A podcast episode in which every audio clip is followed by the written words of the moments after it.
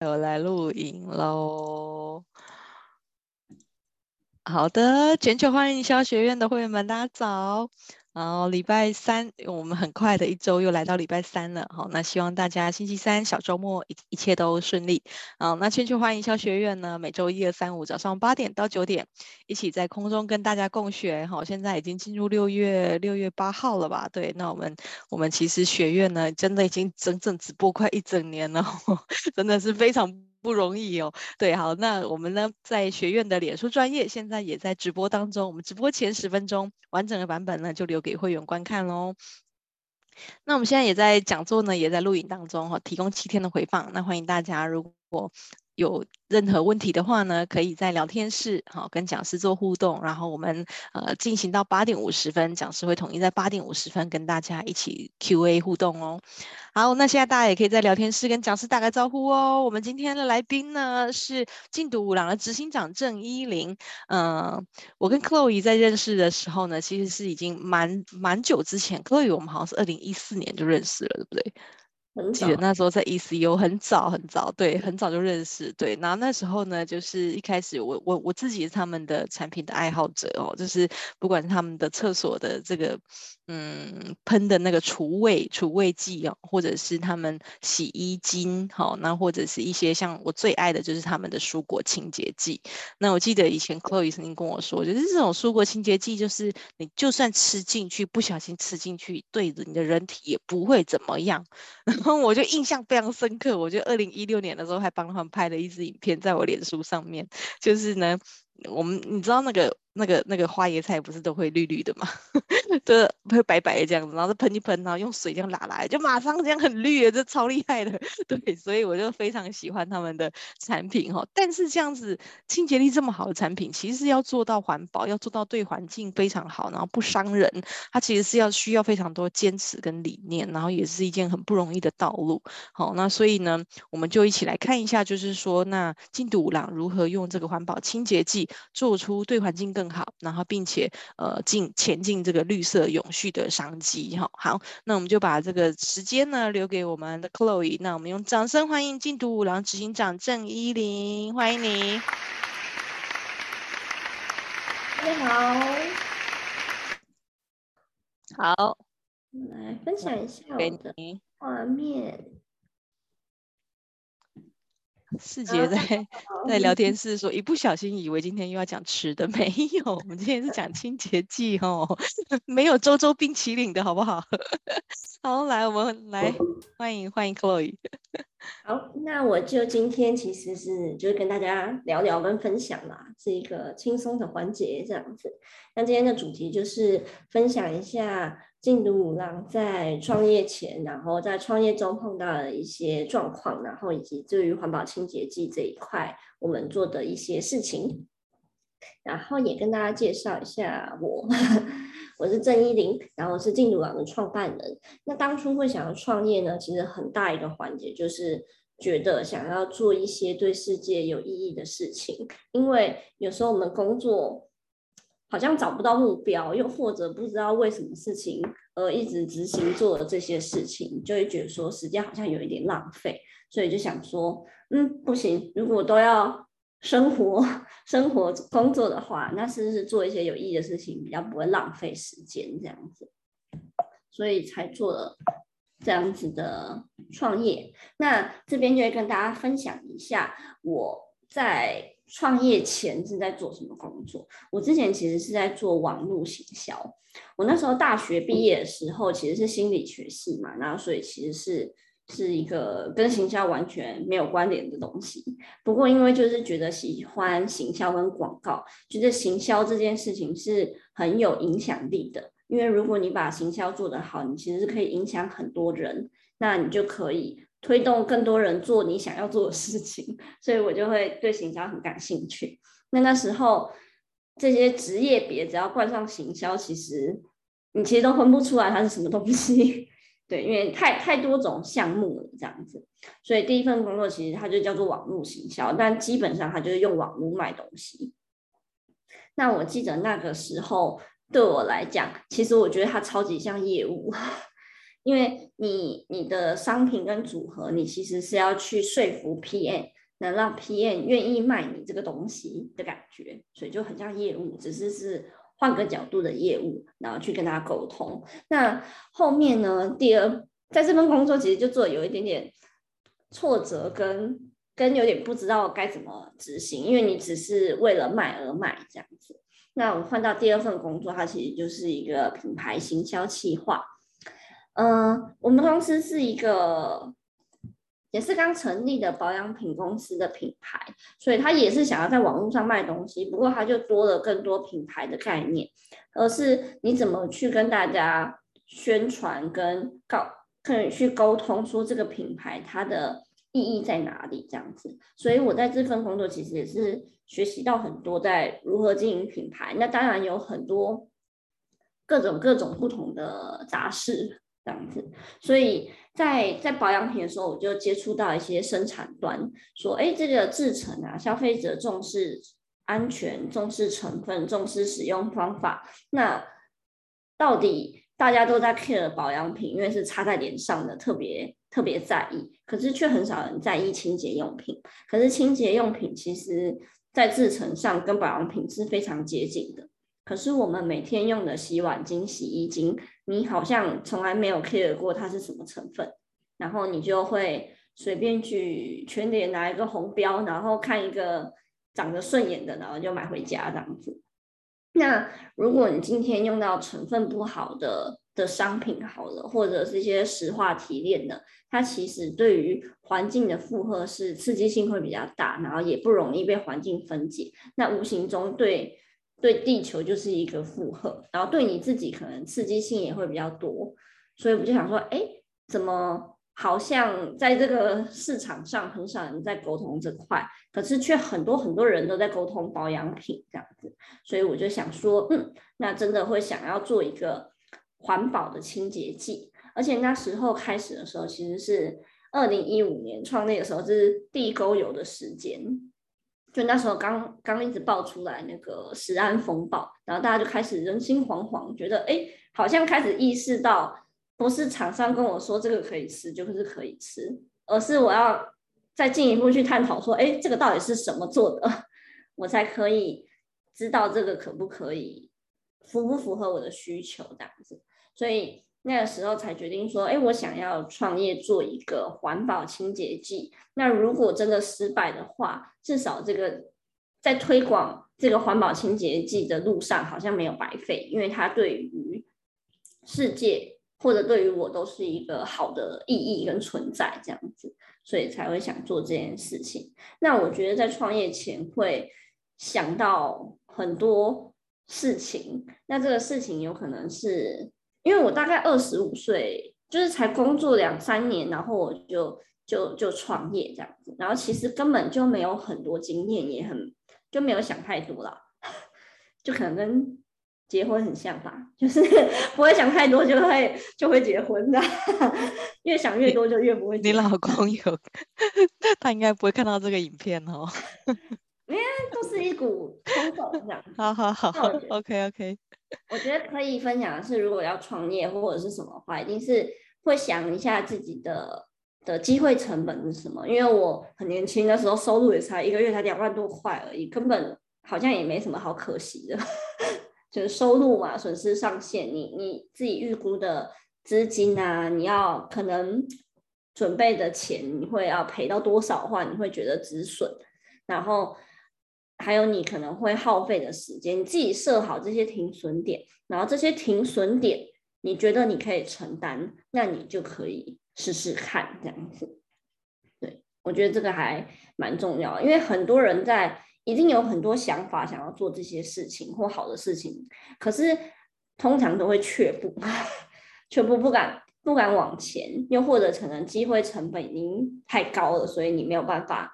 勇敢的尝试看看。但只要计算好，你觉得这个是你可以承担的损失，又或者这停了两年，你觉得 OK，又或者赔了五十万，嗯，好像三四年后可以赚回来，那我就觉得可以试试看，不然他会在你心里一直心心念念的，然后你又会一直很懊恼，说我当初就应该做这件事情。对吧？那就试试看这样子。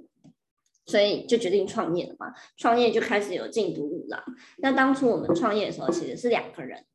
两个人就是我们在在第二间公司的同事哦，就是我们同时发现了这件事情，然后同时觉得很有兴趣，然后同时想做这件事情，就超级巧的，所以我们就一起创业做这件事情。那当然，创业做了进读五郎的话，我们的诉求就是希望第一个一定是要对环境友善。第二个就是对人体有效，第三个是它是拥有好的清洁力，因为我们碰过太多清洁剂是没有用的，就就是说你买了除臭，可是其实它就不除臭啊，它只是很香，你就会觉得哦很生气哦这样子，然后你可能用了两次，你就不会再用它，那这件事情无形其实就是一个浪费。然后也很不环保的事情，所以我们很希望我们的商品对于消费者来讲，不是骗你买，而是你买了，你觉得它真的能解决你的需求，所以你就会持续的用它这样子。那现在进读五郎的商品其实就会就是以一个家为雏形，然后去开发各种。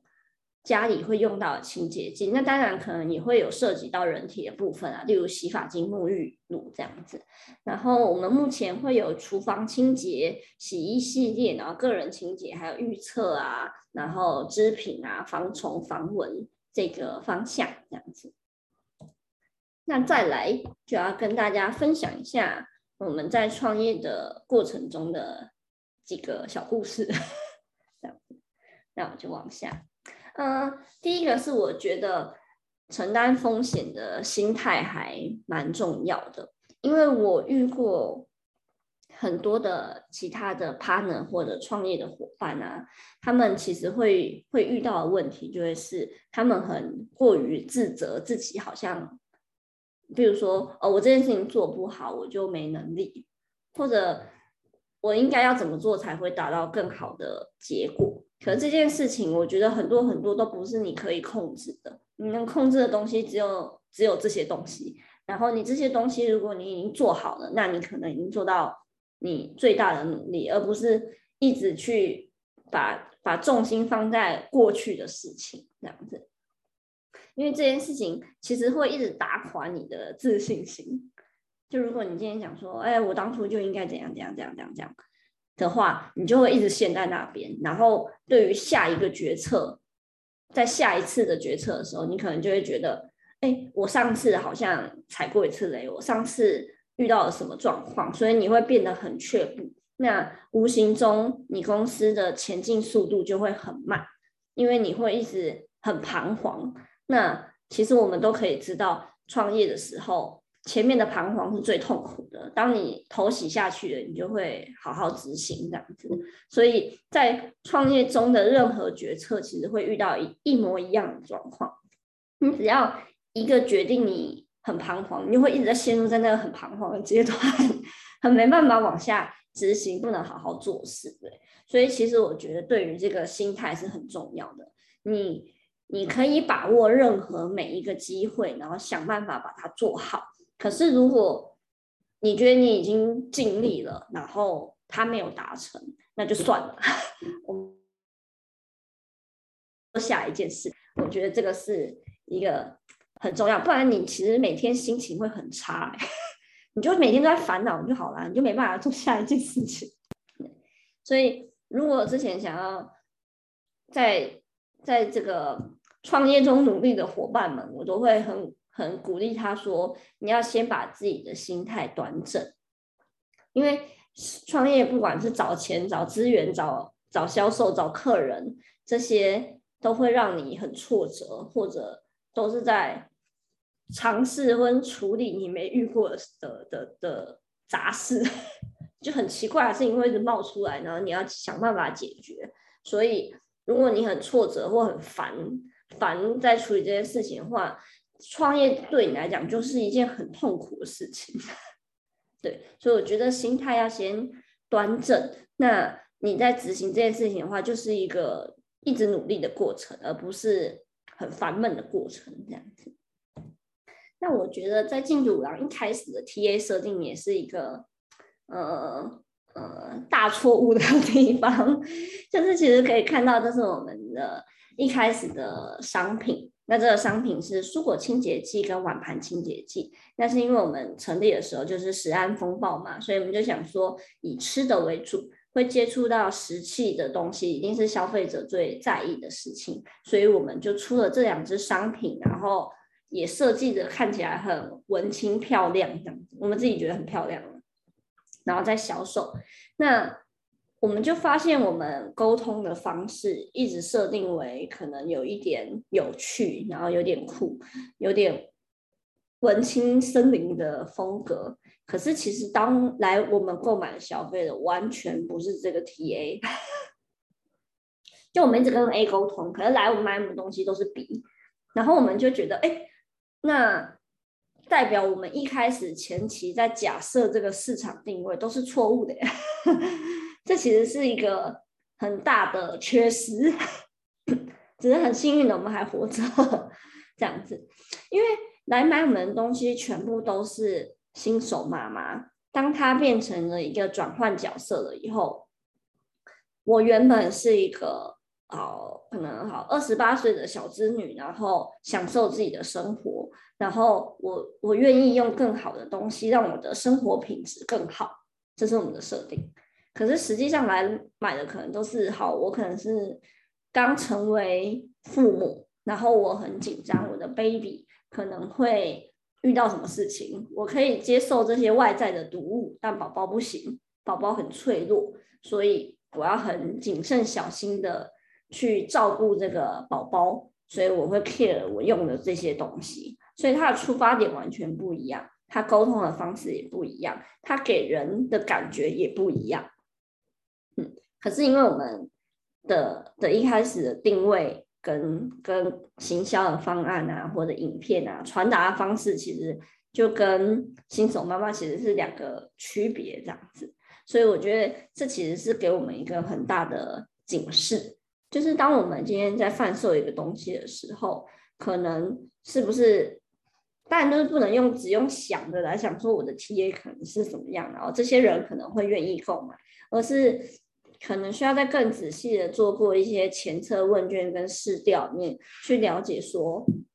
到底谁才是这个产品的需求者。那当然还有一个点就是你自己设定的定位是要给卖给谁，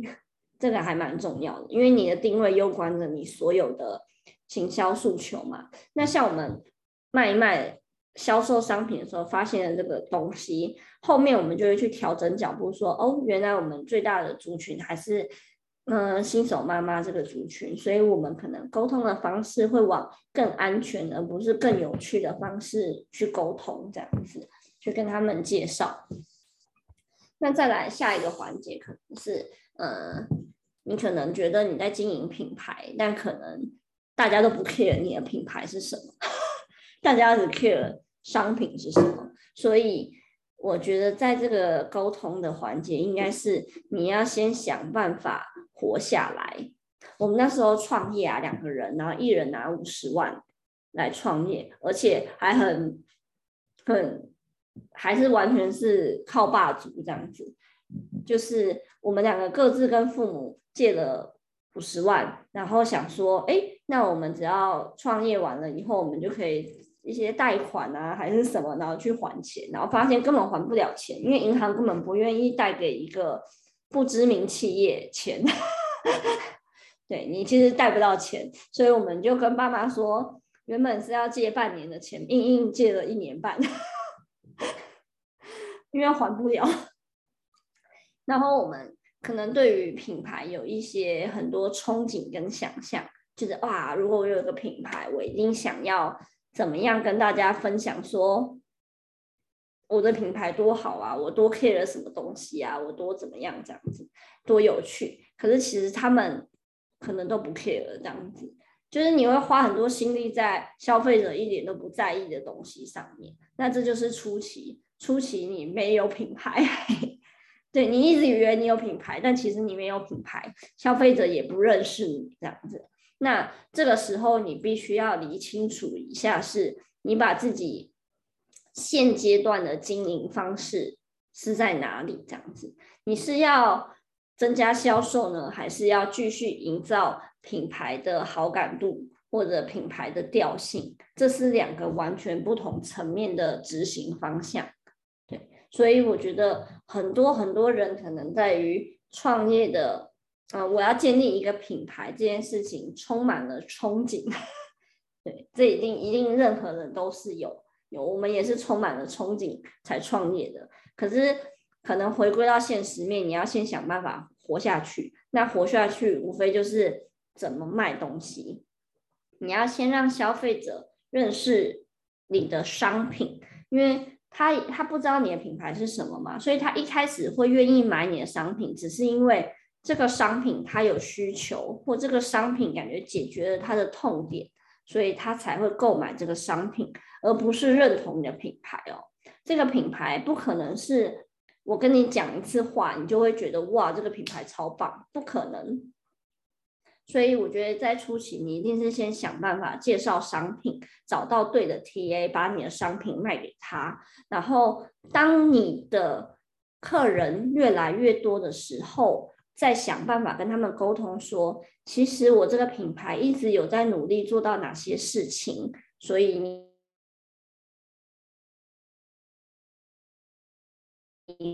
可以，哎，信任感沟通都是需要累积的，这样子，所以我就适合太太多资金或太多广告去经营品牌内容或者品牌这件事情，而是想办法先活下来，先想办法把销售顾好。对，所以那时候我还记得我们有去申请，那个我们还活着，不然其实我们就很危险。然后还有我们其实有有做一些在网络上卖一些其他的东西，然后获得了一些资金跟收入，继续支持着我们继续经营这个牌子。嗯，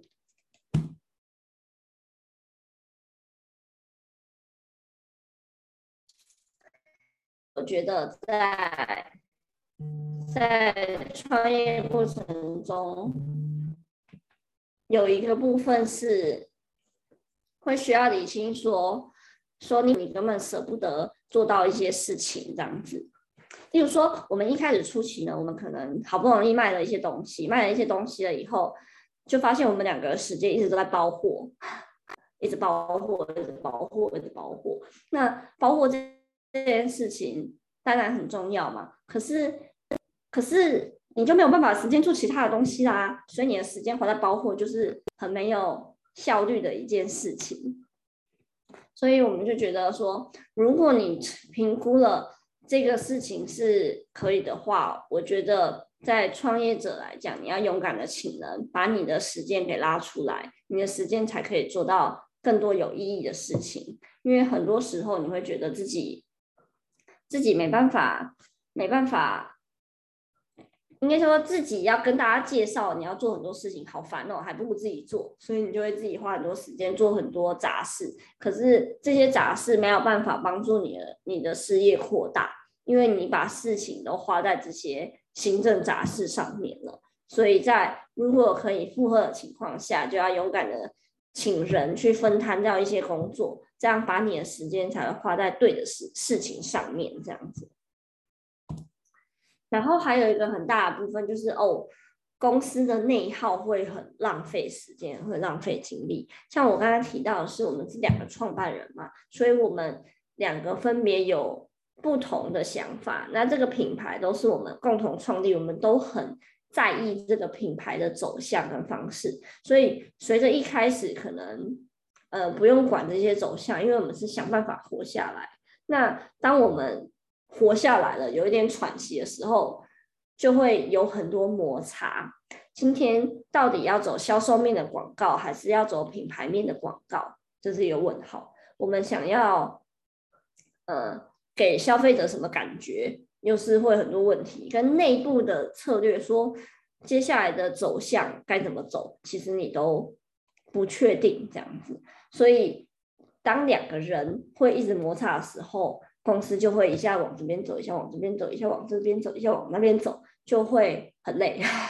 很浪费精力这样子。所以我觉得这边其实也要思考清楚，就是如果你是跟伙伴一起创业的时候，你们的股权怎么分配？你们的共同目标是什么？然后还有很大的点是你们的权责怎么划分？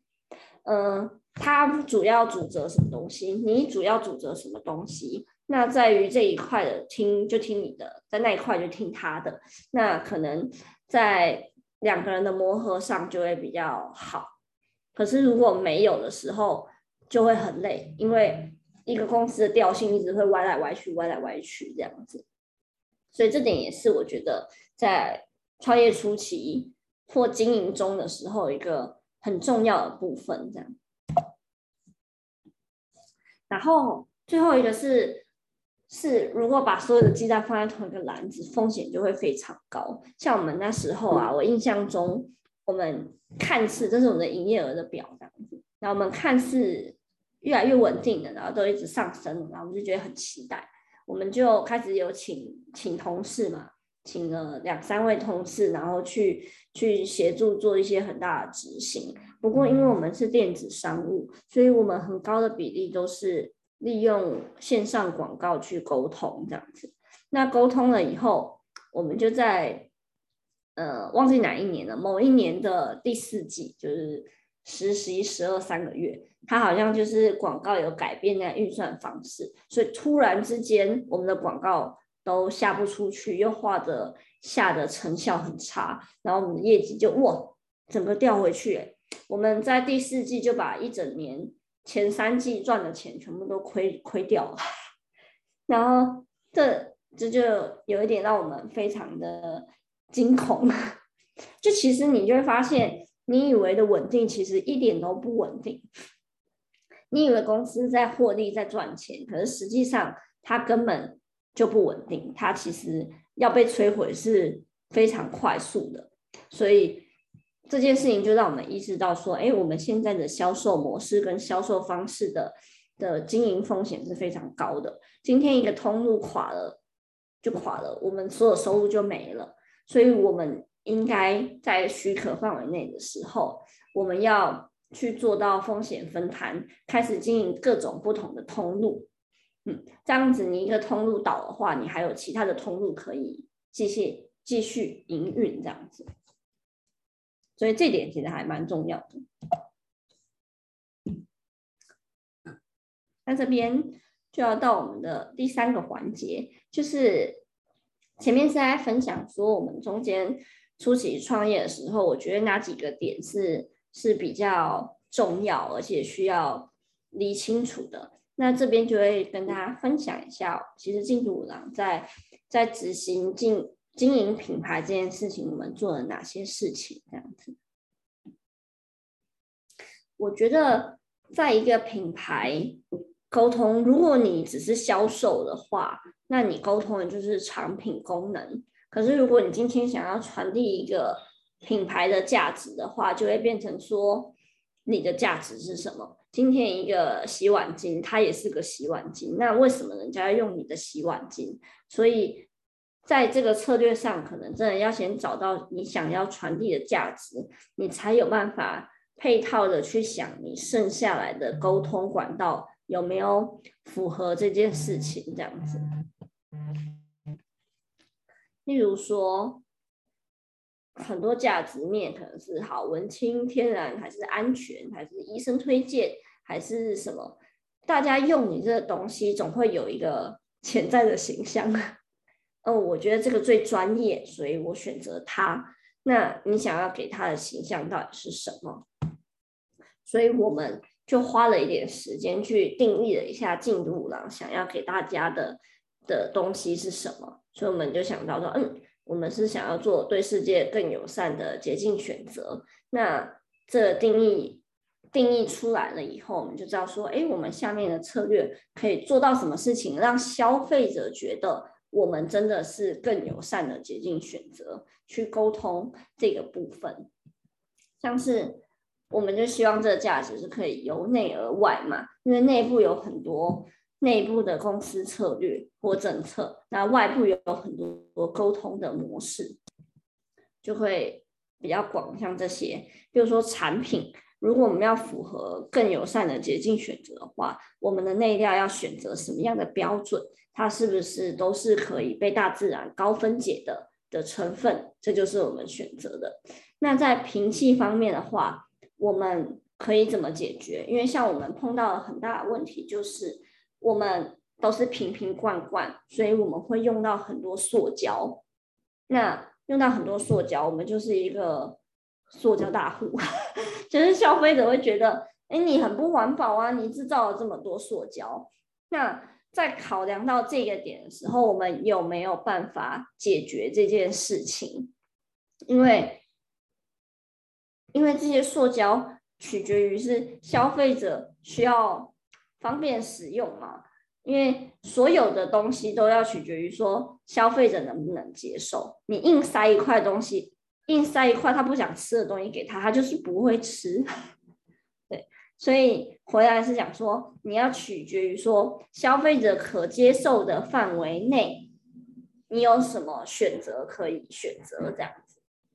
那如果你要他的铺偶是比较大的话，你一定是要考量到消费者。像我们在沟通环保这件事情，就很容易遇到这个问题，就会是说，嗯。呃，厂商一直在诉求环保、环保、环保，可是消费者不觉得，又或者消费者觉得很烦。嗯、因为生活已经很累了，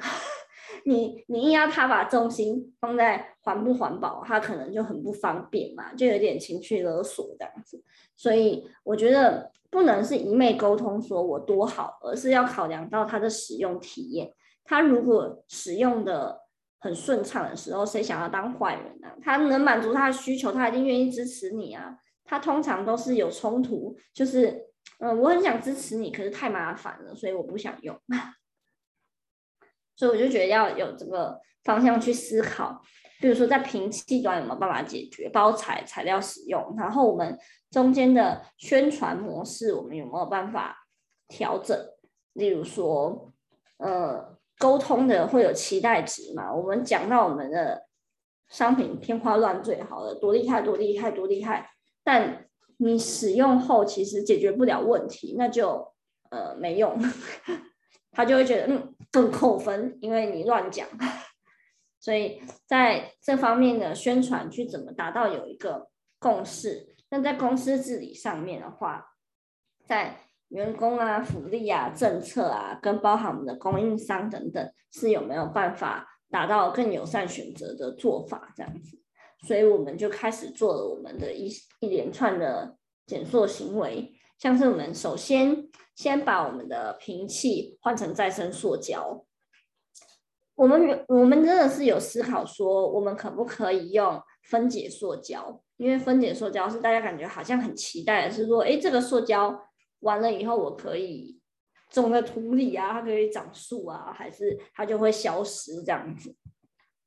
可是我们就发现，它完全不符合使用期待，因为你用完的瓶子，你不可能拿去种树，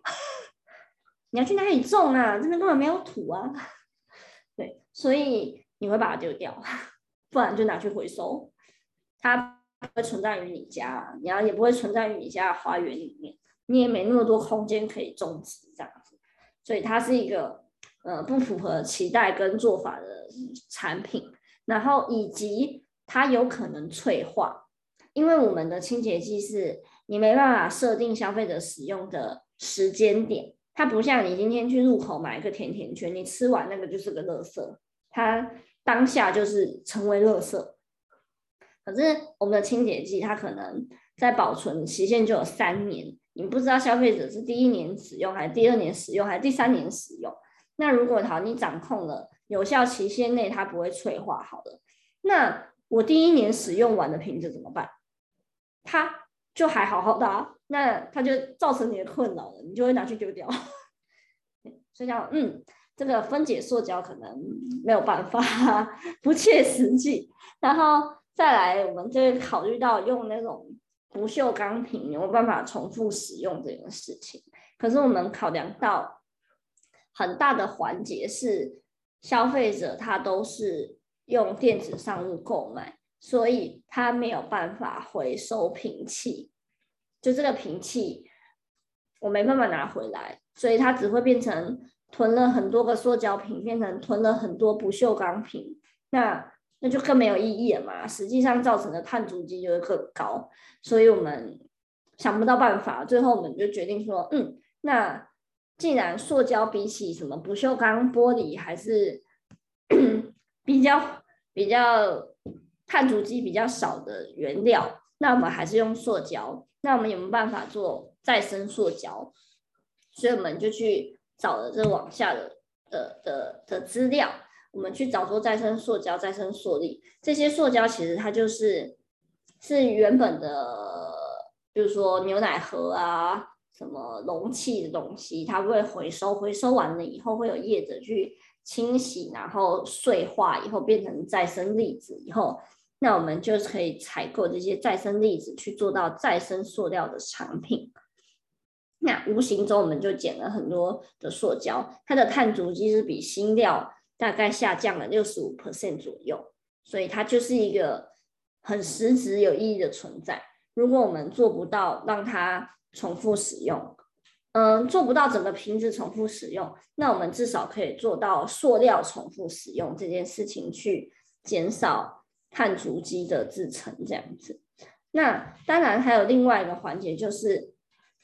如果可以，我们还是更鼓励。你可以直接让这个瓶子的原型就重复使用，就是它可以让它不要被摧毁嘛，因为再生塑力一定还是把这个瓶子的生命已经走到尽头了，才会去做下一个瓶子这样子。那如果这个瓶子它其实还是很坚固、很耐用的，那你可以重复使用的话就更好。所以我们也一直在推广无包装商店这件事情，鼓励消费者自己带。容器去做裸买裸购的行为，这样子。那我们目前已经拓到十几家店，这样子，就是也是一个小小的努力中。那我们就会说，呃，我们可能拓了这些店多少层次，那我们卖出了多少清洁剂，它其实就是可以省下多少的塑胶量，这样子。那在这个部分的之余啊。就是有余余力的情况下，我们就也会做一些公益的行为。那我们是每一季跟不同的单位去做公益合作，然后包含会带带同事去做志工，去去经营说，哎，他们这个基金会在努力什么方向？那有什么地方是我们可以帮助跟宣传的这样子的做法？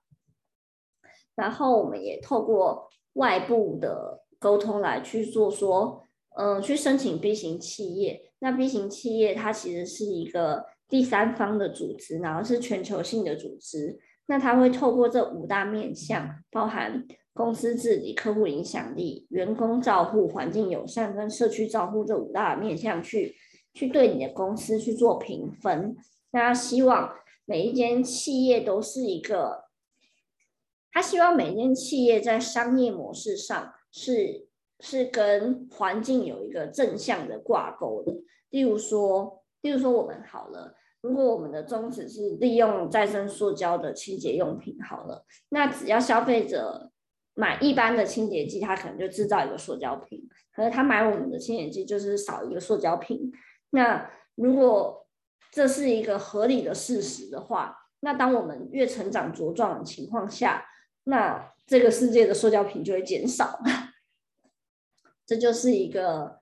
正向的循环，这样的比喻啦。像有些可能可能是土地富裕啊，当它越茁壮的情况下，土地富裕的的地方范围就越大，就越好这样子。所以它是透过这五大面向去评分，说希望公司都可以有一个对环境更好、对对整个世界更好的一个正面的影响力去去支撑，不管你是。员工还是环境还是社区这样子，那我们也透过去申请了这个 B 型企业，然后让他帮助我们去理清，说我们的公司里面还可以做些什么事情是对这个世界有帮助的，然后再因而去评估我们有没有能力去执行这样子。然后在品牌的经营上，像我们现在除了前面分享的，我们就会开始转换说，哎，我们想要去做绿电，就是采购绿电，在我们，因为我们实际上就用电嘛，那用灰电跟用绿电就会有差别啊。所以，如果我们鼓励一个好的循环，那我们就要支持使用绿电。那当这个绿电的比例越高，才可以促使更多的业者去愿意获取绿电这件事情。例如说，更多的太阳能板啊，更多的风力发电啊，这样子，因为需求需求有，市场才会去去改变嘛，所以。就会在公司的很多策略上面去思考，说我们有没有办法透过我们的采购流程啊，然后去思考说我们更更期待的方向是什么这样子。然后像我们网购很多的的区块，我们就会去做到去申请网购减量标章，去它它它通常都会有一个详细的规范，例如说。你胶带可不可以控制在一定的范围内？你的纸箱能不能有一定的比例是回收的纸浆？然后你的纸箱甚至有没有可能重复使用？然后包含我们能不能采用循环包材的这些项目？那我觉得这些东西都其实是帮助公司可以更更友善的方向，因为很多事情不是你。凭空想象你就知道怎么做，而是你去透过很多这种政府定义的计划，或者是这些标准，然后再回来去厘清说，哦，原来我公司也有能力可以做到这件事情。那这就是一个相对性的嘛，它可能列了二十项，那你可以做到其中五项，你就可以慢慢做到这五项。那你明年可以做到七项，你就做到七项。那只要你愿意一直往这方面。前进跟 push 的话，它就是一个很合理正向的成长，这样子就没有说你必须做到怎么样，没有相对的，你可以做到怎么样的时候，你就往这方面执行就好，这样子。那这边就是刚刚上面的整理的，包含我们也会做到碳足迹的盘查，还有包含我们的办公室里面有没有什么绿色化的政策，例如说。我就一直思考怎么让同事更接受环保这件事情。例如说，我买了鼓励他们自己带餐具去买东西这件事情，你又很难强迫他们带餐具去买东西，所以我们可能就会说啊，那我们每个月垃圾有减量，我们就会有 Happy Hour 时间，大家可以一起喝下午茶的放松时间之类的，用鼓励代 代替强迫。去去鼓励他们怎么去体验更环保的的部分，这样子。那这边我想要特别跟大家分享一下，就是有一个环节是我觉得大家会很很想知道的，就是哎，看起来进度郎一直在做这些环保品牌的事项，那实际上到底有没有效果？这是很多人会问我的问题啦，就是。因为实际上在品牌经营里面，跟销售前面讲嘛，它是两两个执行方向。那我花了很多心力在做这个这个部分的话，到底有没有对于销售业绩是有帮助的这样子？所以我就大概整理一下，我认为在初期经营品牌这件事情是，嗯，成效是很缓慢的。所以，如果初期来讲，还是先想办法顾好销售，不要管这些东西，因为还是回归到你有能力做到了哪些部分，你再做到那个部分，而不是勉强自己做到你现阶段不适合的程度这样子。那当你销售达到一个比较稳定的时候，你就需要开始慢慢建立你的品牌调性，这样子去让大家认同你，然后才有办法。回来一直才会拥有忠诚度，不然他就会不理你嘛，他就会变形的这样子。所以在顾客角度上面的话，我觉得一定有就是品牌好感度的提升、信任感的提升以及忠诚度的提升。他只要一直知道我们持续的在往这个方向努力，他就会觉得那他可以继续支持我这样子。只要我的商品先满足他的期待。以及同时他好像看起来是个不错的企业，好像有在做好事，那他可能就会有一些正循环，至少他对你的连结性是比较强的，而不是永远都在跟他沟通两件八八折这样子。那我觉得在内部管理上面的话，其实就容易吸引更多的人才。像我们就有些来应征的人就说：“哦，我是因为你们是 B 型企业，所以才来的。”所以确实会找到比较多志同道合的努力的伙伴，然后一起努力这样子。然后在员工向心力的时候，只要你把品牌调性跟这个目标定定好，那大家就可以去思考说：“哎，我在这样的。”的专案的范围内里面，我可以是怎么做更符合公司的期待，然后共同拥有这个目标。前提是这个目标是大家都认同且且想要执行的这样子。然后第三个的话，其实也会包含说，你不只是员工找到志同道合的伙伴，你可能也会找到外部的伙伴，例如说通路。又或者艺人还是什么，他可能就觉得说啊，我真的很喜欢你们的理念，所以我很想跟你们合作，有没有办法激荡出更多的火花这样子？那确实就其实是是会有这样的情况的。然后包含在销售业绩上面的话，有些通路会对我们的好感度比较高，就会更愿意让我们帮我们上架跟推广，因为对他来讲，他可能也会觉得这是一个比较正向的事情这样子。然后回购率也会比较稳定，然后转换率可能也会相对的比较高一点点，所以业绩就会是整体来讲都是成长的，在不同的渠道推广下会相对的比较容易，对吧？所以我认为是有效的，可是，在初期还是要先想办法活下来。当你能活下来的时候，就会需要花时间去经营这一块，这样子，对。那这边也跟大家分享一下，我们在今年的的新的这种比较环保的计划，就是我们有推出了一个阿克令的洁净循环计划。像我们利用无包装补充站去鼓励消费者做裸买裸购的行为，那我们也用回收塑胶去鼓励消费者，如果当你不方便的情况下，你还是可以选择平弃，因为我们就不会制造新的塑胶。我们是用环保再生的塑胶去制成，那这样子去跟 B to C 沟通，可是，在 B to B 的情况下就没有办法嘛，所以我们就今年的计划就是想要做出大桶装的出货，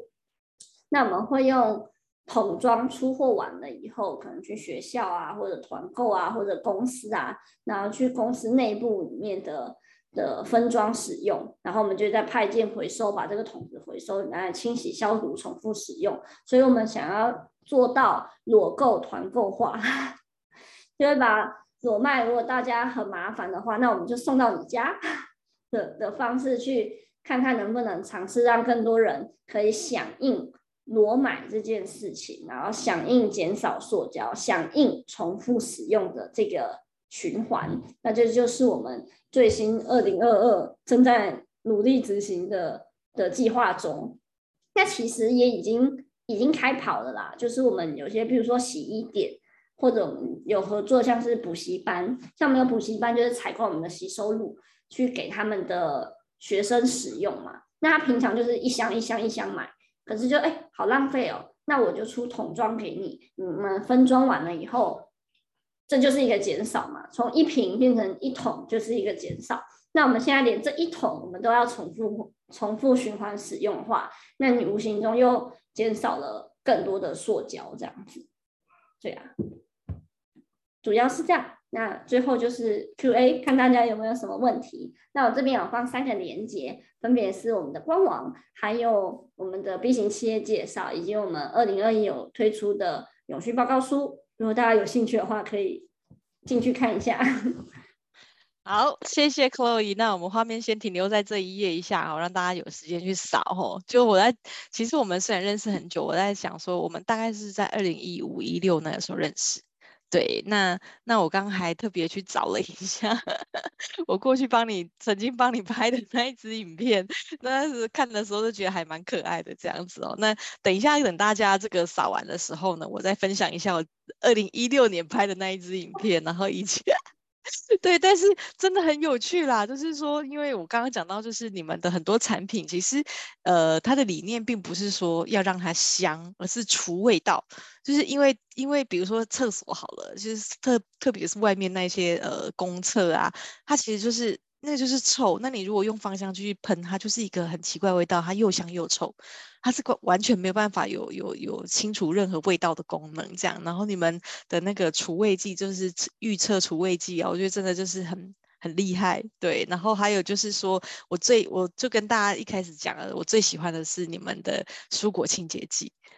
对，蔬果清洁剂真的很赞，各位妈妈们，好不好？就是不管你是不是妈妈，你只要要煮菜，蔬果清洁剂真的给它买起来。等一下，我怎么很像 直播带货的的销售员啦？对对？对，但是就等一下给大家看那一支影片，你们真的是眼见为凭哦。我真的也是用过之后眼见为凭。对，然后后来就是就屌了，我问洗什么。洗什么葡萄啊，洗花野菜啊，洗什么各各式各样，就是一定要给它喷一喷这样子，然后在洗的时候就会发现它很亮很干净这样。好，那这边呢有几个问题，虽然刚刚 Chloe 这样子娓娓道来，已经有讲了很多你们过去创业遇到的一些难关，以及你们这样子往 B 型企业去走，然后呃发了这样子永续报告书，然后再减塑，然后然后就是减减少这样碳足迹的这个过程，你们获得哪一些好处，其实都娓娓道来当中都已经。叙述的蛮完整，但我还是想知道说，就是你们 真的很猛哎、欸！就是之前这样一人五十万，然后虽然呃，现在目前这公司是你自己的，对不对？就是已经跟伙伴已经拆，对，我们现在已经拆伙了。好，没有问题。但就是说，你们当初这样一人五十万这样小小的经营啊，重点是那时候也你你也说了，没有品牌嘛，还在求生存阶段，量很小，工厂愿意帮你们做吗？哦，我们。五十万嘛，然后两个加起来就一百万，然后我们大概首批生产一半就去了，所以，嗯、其实我们在采购量不算特别小，就是但我们有点好高骛远，就是我们以为哎应该可以卖吧，然后实际上就把我们大部分的资金都花去买货，可是实际上卖不出去，所以我们就会变得更困难。对，那后来是。整个起来的转折点是怎么起来的？你还记得吗？嗯，我觉得转折点其实还是在在一开始卖不出去的时候，我们就因为我们原本是做保养品的嘛，线上保养品，所以我们拿操作贩售保养品的方式来贩售清洁剂。那在卖的时候就发现，哎，卖不出去，到底是什么原因？那可能原因很多嘛，例如例如说。大家不太会在网络上买清洁用品，因为你你可能会去搜寻说，呃，推荐保湿乳液，但你很像很难会推荐个推荐保湿洗碗巾，好用洗碗巾，好像比较少会有这样的概念，所以在网络上的搜寻量或购买量的广告操作比较弱一点点，所以我们那时候就在思考说，会不会是通路的情况。不太吻合，所以我们还去上了实体通路。可是我们发现上了实体通路好像也不也也没有解决问题，因为上架是上架，那时候上家乐福，那上了家乐福了以后，也不代表大家就会去买你的牌子啊，大家会买很多各式各样很便宜其他的牌子这样子。那我们就发现啊，好像也不是这条，又错了，对，我们应该去找其他的部分。然后我们就去找到电视节目这样子，嗯，就有去做做节目艺人介绍，然后介绍了以后，我们再拿这件事情去网络上沟通，就发现说啊，好像有整个有起来，所以我们后面还是想说，应该是我们原本拿保养品操作清洁剂的方式是不适合的，可是这个通路是没有错的。我们应该是要换其他的沟通方式，所以包含我前面也说到，我们其实定位都是错的。我们可能一直沟通很文青、很有趣、很好玩，但实际上大家不 care 啊，大家很 care，它是很安全的。所以我们是慢慢的理清说，哦，原来我们的消费者的定位就是错的，然后错的以后我们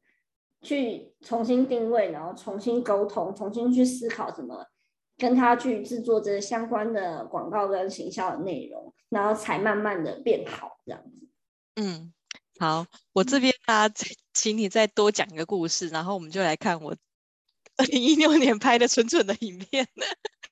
就我想知道，就是说“进度五郎”这名字是怎么来的？对，因为他他其实其实你们很真的是还蛮有趣的，你们用了一个“读”，虽然前面有个“进”，但是那个“读”在你们的名字里面，我真的觉得很猛很猛。你讲一下这个这个由来好吗？呃，进度五郎其实是我们那时候在想名字的时候，刚好在那个日本料理店，然后我们就想说，我们是用用做料理的心情去做清洁剂，所以我们不会放一些奇奇怪怪的东西，而是只提供给你需要的东西，所以我们就想用那个厨师帽，我们用厨师的形象在说，我们是用料理的心去做这个清洁用品嘛。所以我们先想到的是英文，所以是 Chef Clean。那翻成中文就有点想不到这是到底是怎么翻。那 Clean 就是净土嘛，就是干净这样子。那 Chef 想不出来，我们就开始好吧，那就进度五郎是一个人，他就是那个厨师这样。所以进度五郎是那个角色。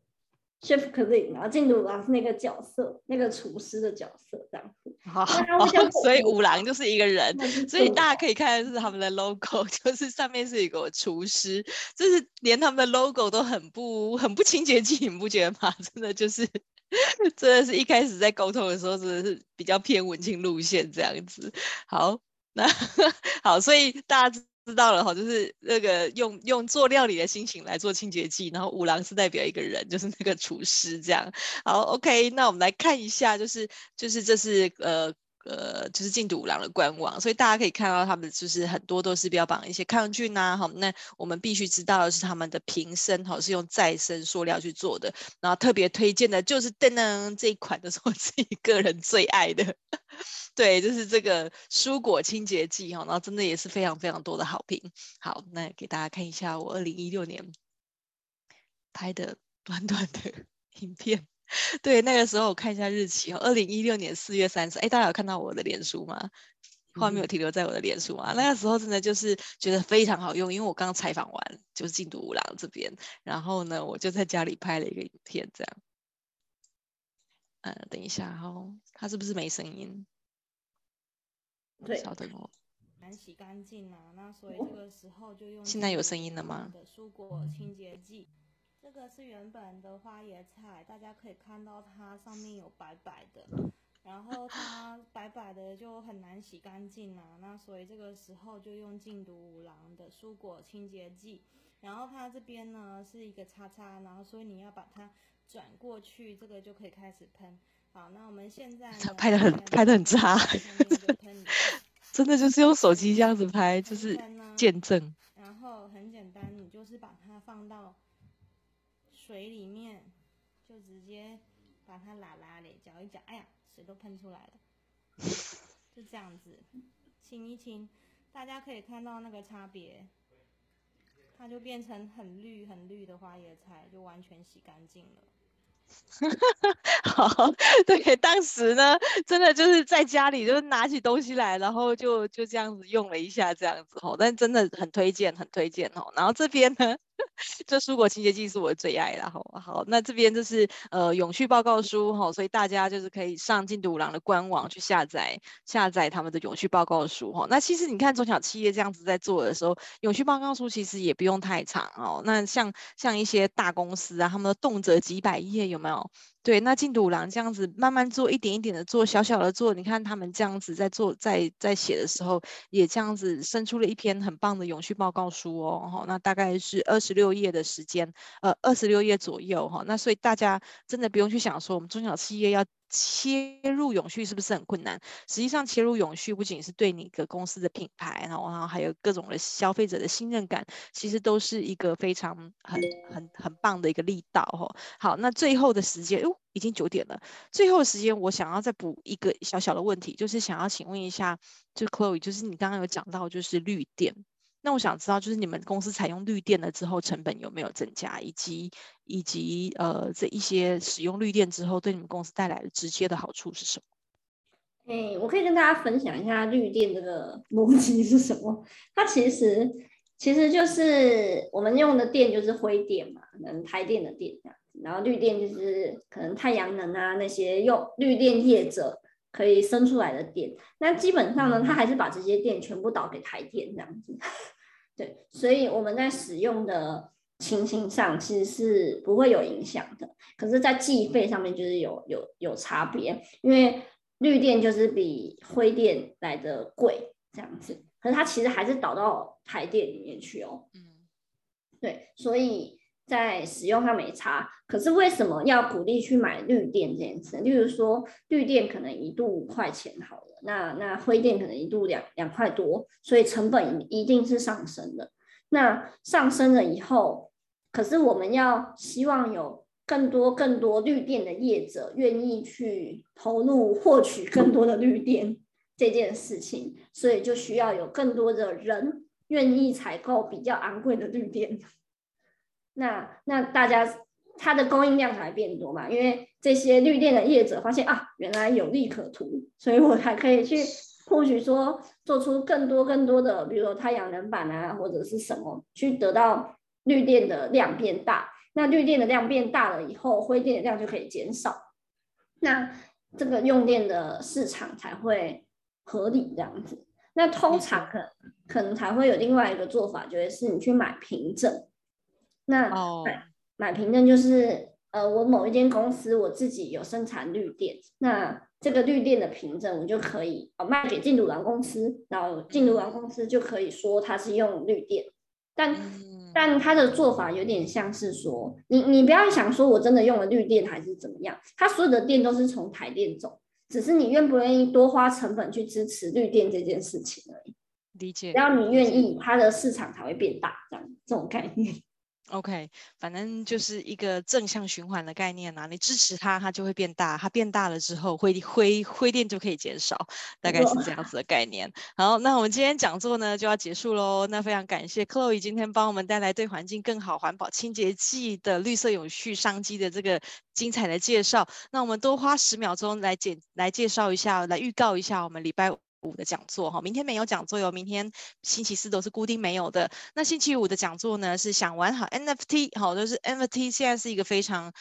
热、非常热门的一个话题哈。那如果大家有在经营 NFT 的话呢，要怎么样避开哪一些法律风险？请来了我们史上最幽默的陈鼎新律师哈，第二度来到我们的学院喽。好，那陈鼎新律师呢，会跟大家能谈这个议题律师实在是非常的少。因为首先他个人要非常懂 NFT，他才有办法谈这个议题。好，所以就是大家欢迎大家准时八点，在六在星期五的早上八点，跟我们一起在空中共学哦。我们一起来看一下要怎么样避开法律风险才能玩好 NFT 呢？今天谢谢 Chloe，谢谢大家，我们讲座到这边结束喽，谢谢，拜拜，谢谢大家，拜拜，谢谢，拜拜，好。来，我来停止。